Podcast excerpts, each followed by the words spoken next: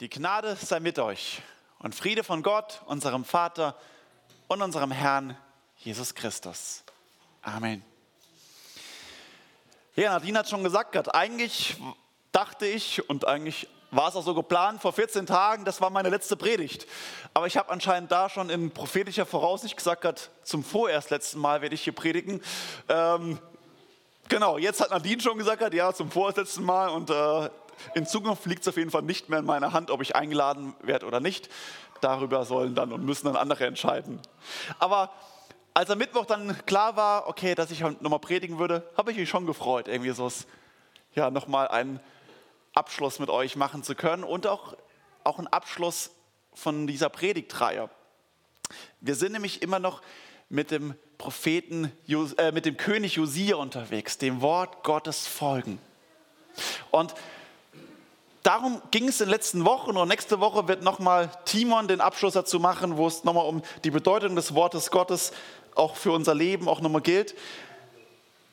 Aber das ist das, wo bei König Josia so als anschauliches Beispiel irgendwie vor Augen geführt wird. Und ich hoffe und wünsche, und das war auch mein Gebetsanliegen für diese Predigtreihe, dass uns König Josia als Einzelne, als Familien und auch als Gemeinde, dass das ein Vorbild ist. Gereinigt und erneuert durch das Wort Gottes. Und so haben wir es nämlich auch gehört, zum Beispiel vor drei Wochen, als Simon gepredigt hat, dass im Tempel Gottes das Wort Gottes verloren gegangen ist und dann wiedergefunden wurde. Und dann auch vor zwei Wochen hatte ich über die Bedeutung, die Wirkung des Wortes Gottes und eine dieser Wirkungen, davon hat letzte Woche auch Timo drüber gepredigt, als es um die geistliche Reinigung auch dann ging. Und als ich am Mittwoch dann die Predigt von Timo nachgehört habe, vom vergangenen Sonntag, ist mir ein Satz von ihm sehr hängen geblieben. Ein Zitat von John Owen, töte die Sünde ab oder die Sünde wird dich töten. Töte die Sünde ab oder die Sünde wird dich töten. Und letzte Woche, für die, die es nicht gehört haben oder so, herzlich an, uns nachzuhören, es war ein leidenschaftliches Plädoyer gegen, gegen die Sünde in unserem Leben und uns von unseren Herzen anzukämpfen. Und das ist im Geschehen bei König Josia. Und dieser Kampf gegen die Sünde hat innerlich angefangen, in ihrem Herzen, mit der Buße, mit der Erneuerung. Und dann hat es auch eine Folge für ihn und für das ganze Volk. Und davon lesen wir heute, wenn wir unseren Predigtext lesen, 2. Chronik 34, die Verse 29 bis 37. Da sandte der König hin, König Osia, und ließ zusammenkommen alle Ältesten Judas und Jerusalems. Und der König ging hinauf in das Haus des Herrn und alle Männer Judas und die Einwohner von Jerusalem, die Priester, die Leviten und alles Volk, klein und groß. Und es wurde vor ihren Ohren gelesen, alle Worte aus dem Buch des Bundes, das im Hause des Herrn gefunden war. Und der König trat an seinen Platz und schloss einen Bund vor dem Herrn, dass man dem Herrn nachwandeln und seine Gebote, Ordnungen Rechte von ganzem Herzen und von ganzer Seele halten wollte. Zu tun nach den Worten des Bundes, die geschrieben stehen in diesem Buch. Und er ließ hintreten alle, die in Jerusalem und in Benjamin waren. Und die Einwohner von Jerusalem taten nach dem Bund Gottes, des Gottes ihrer Väter. Und Josia entfernte alle gräulichen Götzen aus allen Gebieten Israels und brachte es dahin, dass alle in Israel dem Herrn, ihrem Gott, dienten, solange Josia lebte, wichen sie nicht von dem Herrn, dem Gott ihrer Väter. Worte des lebendigen Gottes.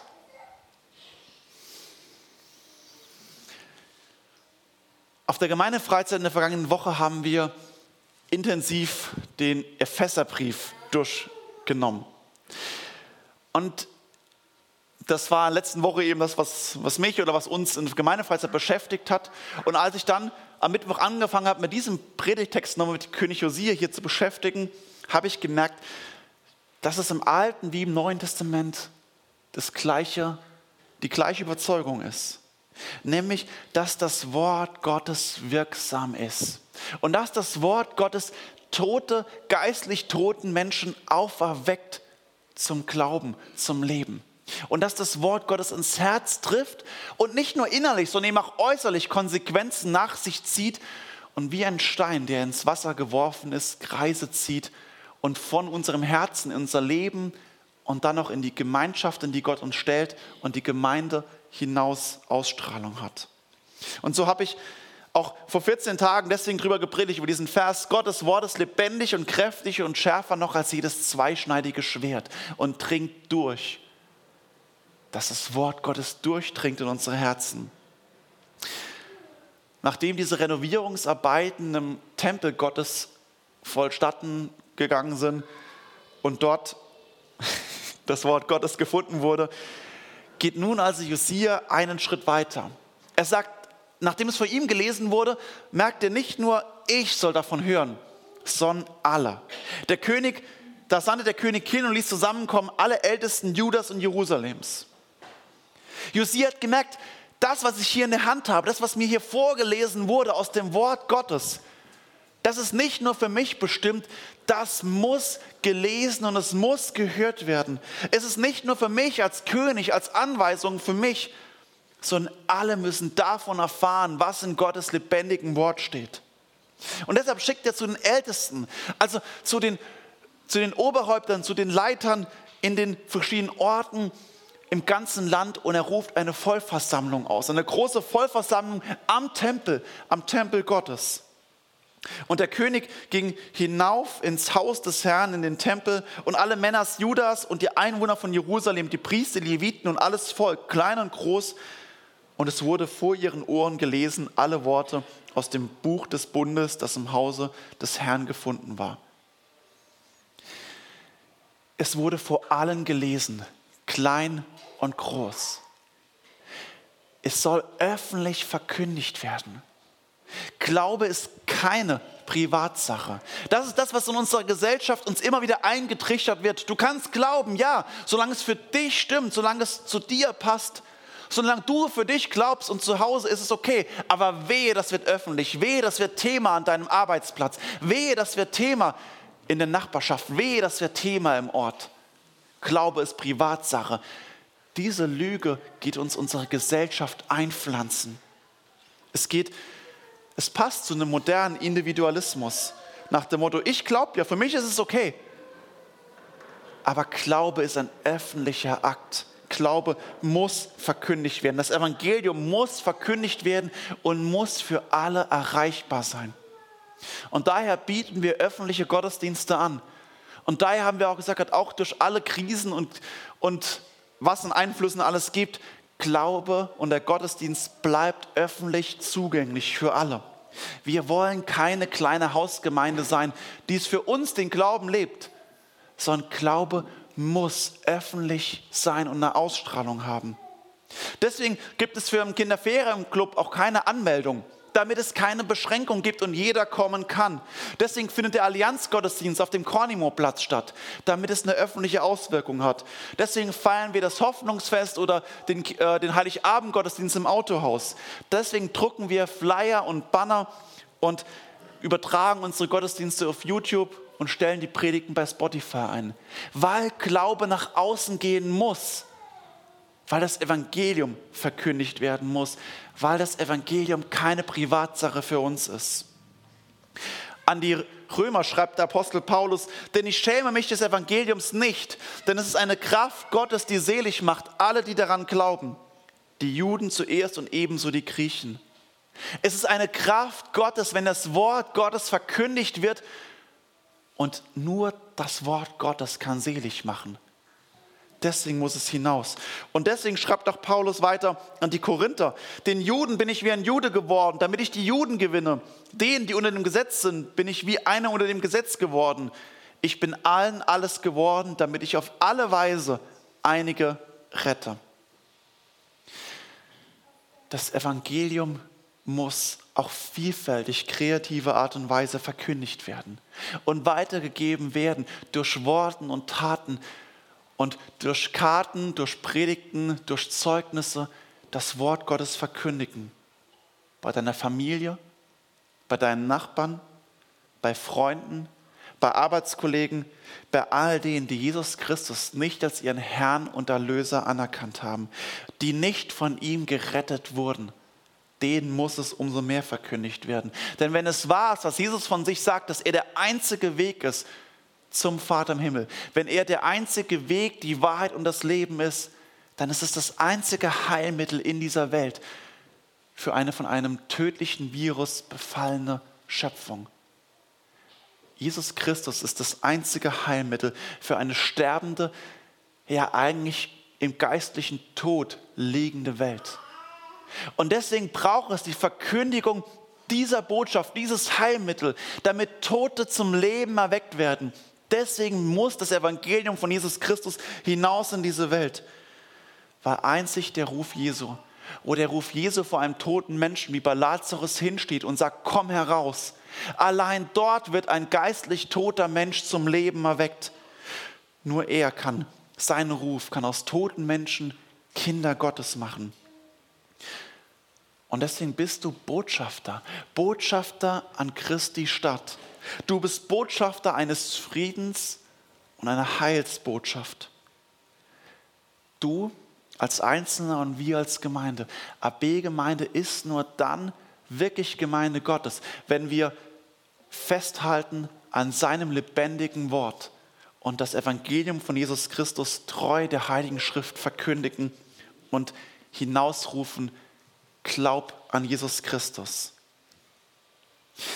Und die Botschaft des Evangeliums von Jesus Christus, es liegt genau darin, dass dieser Jesus Christus der Sohn Gottes ist, der in Ewigkeit bei der Herrlichkeit beim Vater war. Er, der vorher, schon vor seiner Geburt existiert hat in der Herrlichkeit und diese Herrlichkeit beim Vater verlassen hat, sich erniedrigt hat, Mensch geworden ist, dass das Weihnachten der Abstieg nicht nur von der Champions League in die Bundesliga, sondern von der Champions League in die Kreisliga ist. Der äußerste Abstieg des Sohnes Gottes, der sich erniedrigt, der diese Welt kommt mit dem Ziel am Ende stellvertretend sein Blut auf Golgatha zu vergießen.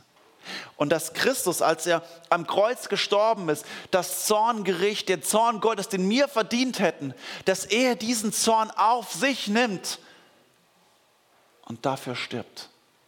Das ist das Evangelium, das wir verkündigen. Dort ist unser Platz.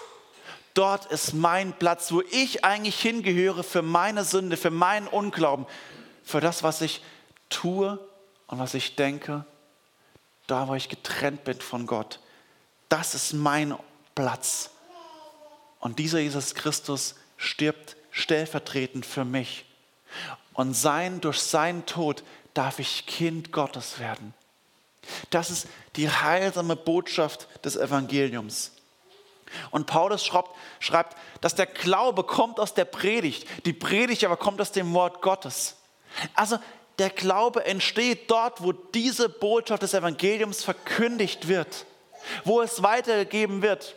Und Predigt im größeren Sinne, nicht nur Predigt am Sonntagmorgen, sondern Predigt, wo ich jemand anderem das Zeugnis weitergebe, wo ich ihn dazu auffordere und ihm das bezeuge, im privaten wie im öffentlichen Kontext. Immer wieder dürfen wir, müssen wir uns daran erinnern, dass wir nicht nachlassen dürfen, von diesem Evangelium zu geben. Auch weiterzugeben, auch wenn es Menschen ablehnen oder es nicht hören wollen. Es ist die einzige Botschaft, die rettet in Ewigkeit. Und das, was damit geschieht, mit dieser Botschaft, ist zugleich eine Einladung, in diesen Bund mit Gott einzutreten. Denn König Josia hat genau das gemacht. Zuerst wurde das Wort Gottes verkündigt, es wurde vorgelesen vor allen Orten, vor, äh, an, an diesem einen Ort vor allen Ohren. Und dann lädt er ein. Und lädt ein, in diesen Bund Gottes einzutreten. Und der Bund Gottes, das ist ein Schlüssel auch, um das Heilshandeln Gottes zu verstehen. Wir lesen hier, und der König trat an seinen Platz und schloss einen Bund vor dem Herrn, dass man dem Herrn nachwandeln und seine Gebote, Ordnung und Rechte von ganzem Herzen und von ganzer Seele halten wollte. Zu tun nach allen Worten des Bundes, die geschrieben stehen in diesem Buch. Also der König geht an einen Ort, an seinen Ort, damit ist äh, gemeint wahrscheinlich eine Art Podium, vergleichbar mit einer Kanzel. Und er redet zum Volk und er ruft sie, ihr habt das Wort Gottes selbst gehört. Ihr habt es nur mit eigenen Ohren gehört. Und nun habt ihr auch erfahren, was dieser Gott getan hat. Ihr habt gehört, was dieser lebendige Gott getan hat, wie er angefangen hat, als er euren Vorfahren Abraham erwählt hat, wie er euch in der Sklaverei aus Ägypten geführt hat, wie er durch Mose euch geführt hat, durch die Wüste und wie er seinen Diener König David eingesetzt hat. All das hat Gott gemacht, um euch aus der Knechtschaft der Sünde zu befreien. Dieser Gott hat euch befreit und hat einen Bund mit euch geschlossen. Seid ihr bereit, die Verpflichtung dieses Bundes einzugehen und zu befolgen. König Josia tritt hier eine lange Kette, wie es Mose getan hat, wie es Josua getan hat, wie es David und Salomo getan haben und wie immer wieder neu, dass sich vor Augen und Ohren geführt wird, was Gott getan hat und was es bedeutet. Doch was ist eigentlich ein Bund mit Gott? Kann ich mit Gott einen Kuhhandel abschließen? So einen Vertrag machen und sagen, okay Gott, wir machen einen Deal. Du machst das für mich und wenn du es getan hast, mich gesegnet hast, dann handle ich so. Zum Beispiel, wenn du mich segnest und eine gute Arbeitsstelle gibst, dann gehe ich in den Gottesdienst. Oder wenn ich einen gläubigen Partner bekomme, dann arbeite ich sogar vielleicht mal mitten in der Gemeinde. Und wenn ich finanziell ausgesorgt habe und alle Schulden abgezahlt habe, dann gebe ich vielleicht auch mal was jemand ab, der weniger hat. Okay, das ist ein bisschen überspitzt, ich gebe zu. Aber handeln wir vielleicht nicht doch oft innerlich so? Handeln wir nicht doch, dass wir versuchen mit Gott so einen Vertrag, einen Deal zu machen? Wir verhandeln mit Gott. Du machst das, Gott, dann reagiere ich so. Dann glaube ich an dich. Und wenn du das und so machst, dann, dann mache ich auch das. Und dann versuchen wir so wie ein Kartenspieler mit ihm zu spielen. Und dann wundern wir uns, wenn Gott nicht darauf reagiert. Wenn Gott nicht darauf eingeht. Und dann sind wir von unserer Standpunkt aus überzeugt, ja, Gott hat ja nicht gehandelt. Gott hat mir nicht meinen Herzenswunsch erfüllt. Gott hat hier nicht das in meinem Leben getan, was ich mir eigentlich wünsche. Ja, jetzt kann ich aber auch zu Recht sauer sein auf Gott. Oder jetzt brauche ich nicht mehr in den Gottesdienst zu gehen, weil Gott hat ja nicht gemacht. Und wir versuchen mit Gott wie mit einem Partner auf Augenhöhe umzugehen und zu verhandeln. Josia ist sich bewusst, dass es anders ist. Er sagt Gott, es ist zu tun nach allen Worten des Bundes, die geschrieben stehen in diesem Buch. Er weiß, sie schließen keinen Vertrag mit Gott, sondern sie verpflichten sich sich selbst wieder neu auf den Bund, den Gott einseitig mit ihnen geschlossen hat. Es ist ein einseitiger Bund, den der lebendige Gott mit ihnen geschlossen hat. Und das hat Folgen, dass Gott diesen Bund mit uns schließt. Und es ist ein gewaltiger Unterschied, weil es nicht Partner auf Augenhöhe sind, sondern ganz klar von Gott ausgeht. Die Bundesschlüsse sind, wie gesagt, eine Schlüsselstelle in der Heiligen Schrift. Und wenn man das Prinzip der Bundesschlüsse verstanden hat, merkt man, wie Gott in dieser Welt seit Anbeginn der Zeit bis heute mit uns handelt. Es beginnt mit diesem Noah-Bund. Als Gott sagt, und Gott sagte zu Noah, zu seinen Söhnen, mit ihm, siehe, ich richte mit euch einen Bund auf mit euren Nachkommen. Gott schließt, nachdem er das Zorngericht der Sinnflut über der Sünde ausgegossen hat, danach schließt er einen Bund.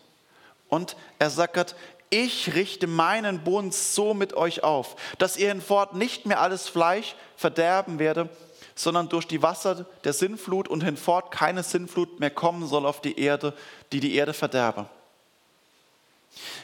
Gott richtet einen Bund auf mit Noah und der Schöpfung. Gott geht einen einseitigen Selbstverpflichtung abgeben und sagt, ich werde diese Schöpfung nicht mehr im Wasser untergehen lassen. Gott bindet sich selbst. Und das ist ein Gnadenhandeln an Noah, an seinen Söhnen und allen Nachkommen bis heute. Es ist ein Bund, den Gott mit der Schöpfung schließt. Ihr dürft leben. Ich verpflichte mich dazu. Und jedes Mal, wenn wir diesen Regenbogen sehen, sehen wir diesen Gnadenbund, den Gott geschlossen hat, einseitig mit der Schöpfung, in dem wir leben. Und dieser Bund mit der ganzen Schöpfung wird dann ergänzt durch einen Heilsbund in der Erwählung von Abraham und Israel. An dem Tag schloss der Herr einen Bund mit Abraham und nannte ihn später um in Abraham und sprach, deinen Nachkommen will ich dieses Land geben und den Strom vom Strom Ägyptens an bis an den großen Strom Euphrat und will dich über alle Maßen mehren. Abraham wurde von Gott erwählt, einseitig. Wir wissen nicht wieso. Wir wissen nicht, warum, warum Abraham, warum nicht Lot. Warum Abraham, warum nicht irgendjemand anderes von den Ägyptern oder von den Moabitern? Warum Abraham? ist es Gottes Souveränität und Gnadenhandeln, dass er Menschen erwählt und errettet. Und er sagt Gott, du und deine Nachkommen, Israel, ihr werdet in diesem Land leben. Und von euch ausgehend wird die Errettung für, von euren Sünden in Ewigkeit. Dieser Bund wird sichtbar in Gottes Heilshandeln an seinem Volk. Und wir haben nach dem Zweiten Weltkrieg wieder neu gesehen in unserer, in unserer Welt, dass Gott zu seinem Bund steht, in dem, in dem die Nachkommen Abrahams wieder in diesem Land leben werden und bis heute drin leben. Wie Gott sie befreit, wird dann später bei Abraham sichtbar und wer sie errettet, ist Folge des Abrahamsbundes. Und daher wird dieser Abrahamsbund ergänzt, den Heilsbund durch den Sinai-Bund, den er mit Mose am Berg Sinai geschlossen hat. Ihr habt gesehen, was ich mit Ägypten getan habe und wie ich euch getragen habe auf Adlersflügeln Flügeln und euch zu mir gebracht. Ich habe euch befreit, sagt Gott. Und ich habe euch aus der Knechtschaft geführt hierher an diesen Berg. Und dann werdet ihr nun meiner Stimme gehorchen und meinen Bund halten. So sollt ihr mein Eigentum sein vor allen Völkern. Denn die ganze Erde ist mein. Und ihr sollt mir ein Königreich von Priestern und ein heiliges Volk sein. Auch hier wieder, Gott handelt. Und er handelt, indem er das Volk errettet.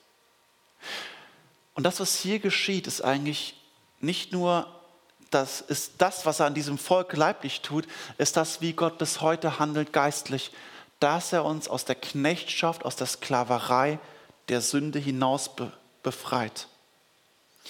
Und als es hier bei Mose wird es alle so erfahrbar, weil sie haben in Ägypten gelebt, sie waren in der Knechtschaft, sie mussten leiden und Gott hat sie aus Ägypten hinausgeführt.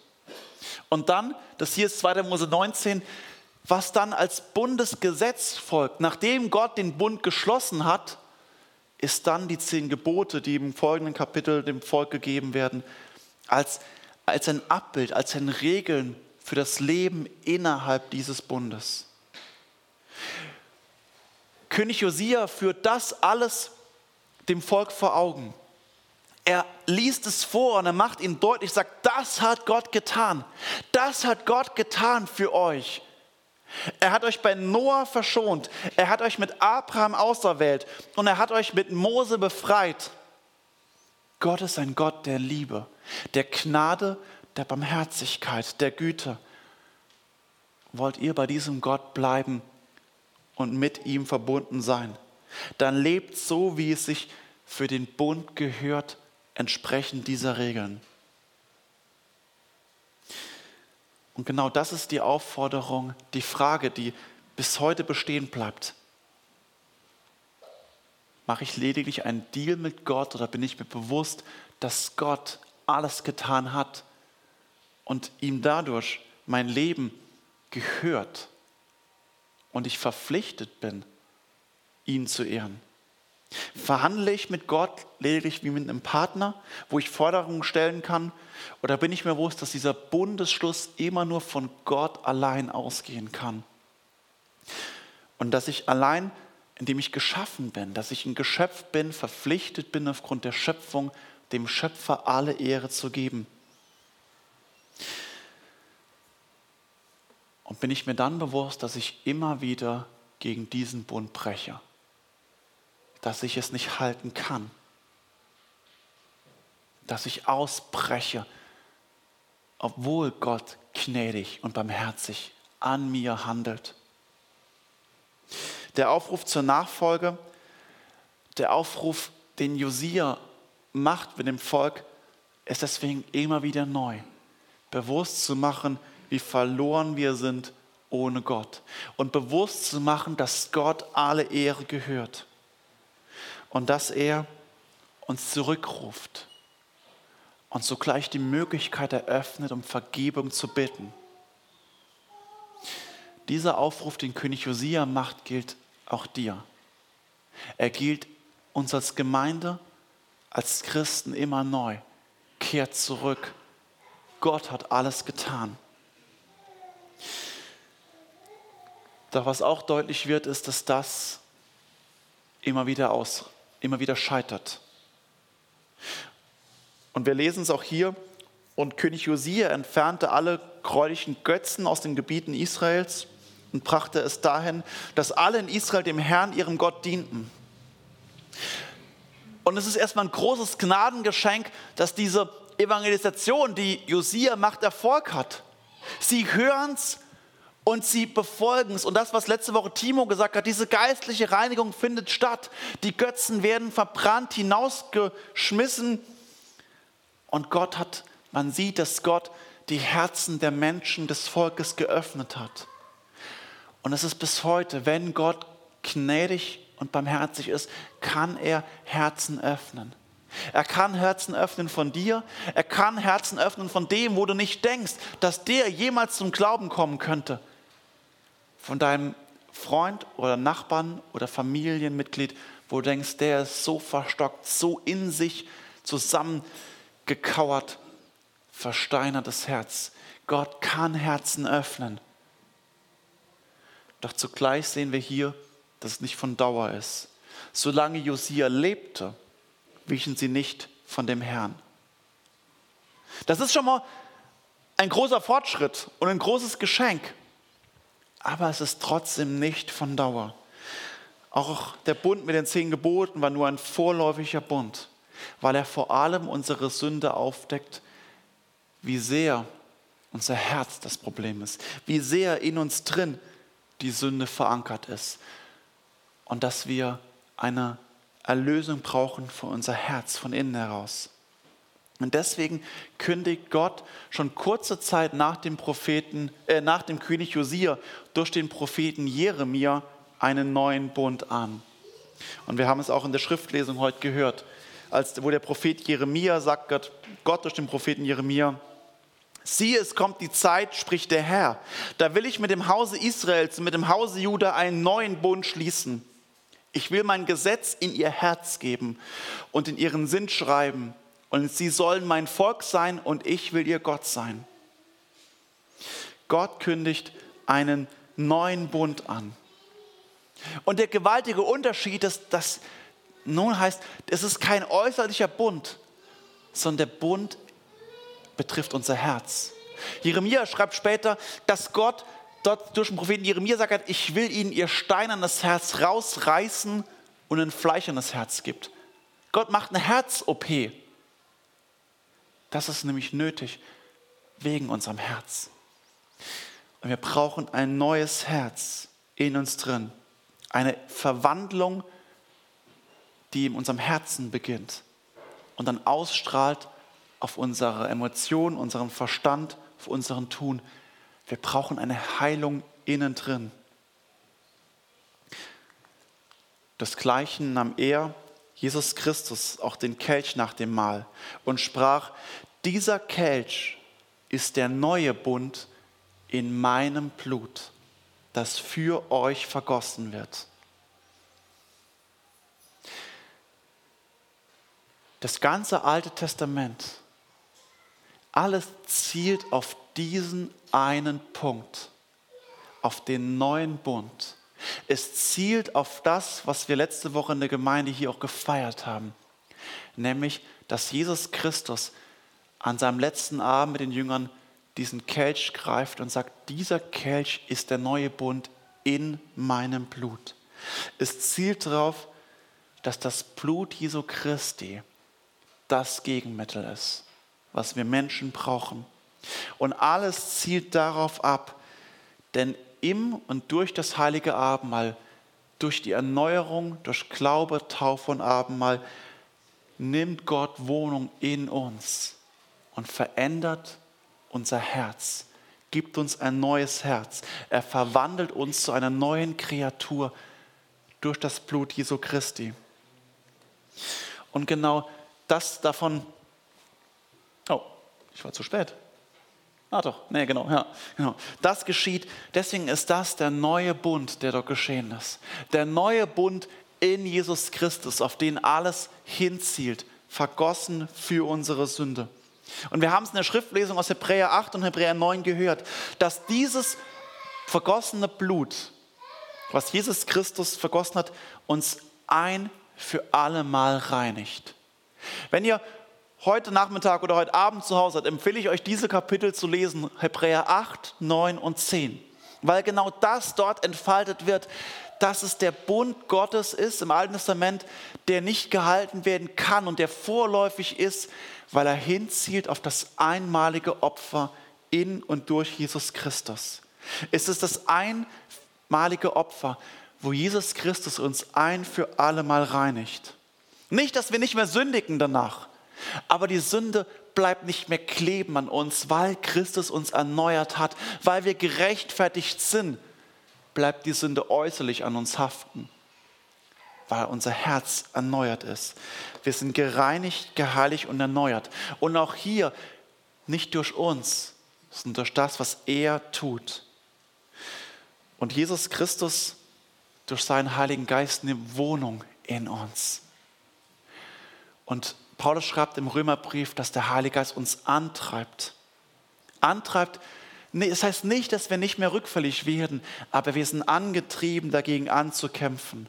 Um auf das Zitat von letzter Woche und von am Anfang zurückzukommen, wenn John Owen sagt, töte die Sünde ab oder die Sünde wird dich töten, so darf jeder wissen, der unter der Vergebung Jesu Christi steht, dass die Macht der Sünde gebrochen ist.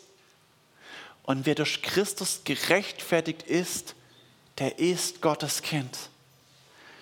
Und genau deswegen beginnt dann der, das Abtöten der Sünde, dass ich auch die letzten Schmutzflecken, die äußerlich an mir sind, abwasche. Dass ich deswegen anfange und sage, ich will diesem Gott nachfolgen und ich will zu diesem Gott gehören und dem Bund entsprechend leben. So wie es Gott getan hat. Es zielt alles auf diesen neuen Bund. Der neue Bund in und durch Jesus Christus. Und der Hebräerbrief Kapitel 10 fasst es zusammen, kurz nach der Schriftlesung, was ihr dann heute Abend lesen dürft. Denn mit einem Opfer hat er für immer die vollendet, die geheiligt werden. Denn mit einem Opfer, Jesus Christus, hat er für immer die vollendet, zu Kindern Gottes gemacht, damit sie geheiligt werden. Der Prozess der Reinigung findet noch statt. Wir werden immer wieder im Kampf der Sünde ankämpfen, aber wir sind bereits vollendet als Kinder Gottes, wenn Christus für uns gestorben ist. Und so ist genau das die Einladung. Leb, weil Christus dich befreit hat, weil er auf Golgatha gerufen hat, es ist vollbracht. Und deswegen steh fest und kämpf gegen die Sünde an, weil Christus bezahlt und gesiegt hat. Deswegen lass dich von ihm verändern und kämpf gegen die Sünde in deinem Leben. Und weil Christus uns befreit, deswegen geh hin als Verkündiger des Evangeliums und bringe die Gnadenbotschaft der Erlösung in diese Welt. Wir selbst und diese Welt muss hören, Jesus Christus ist der Sieger. Jesus allein ist der Sieger. Amen.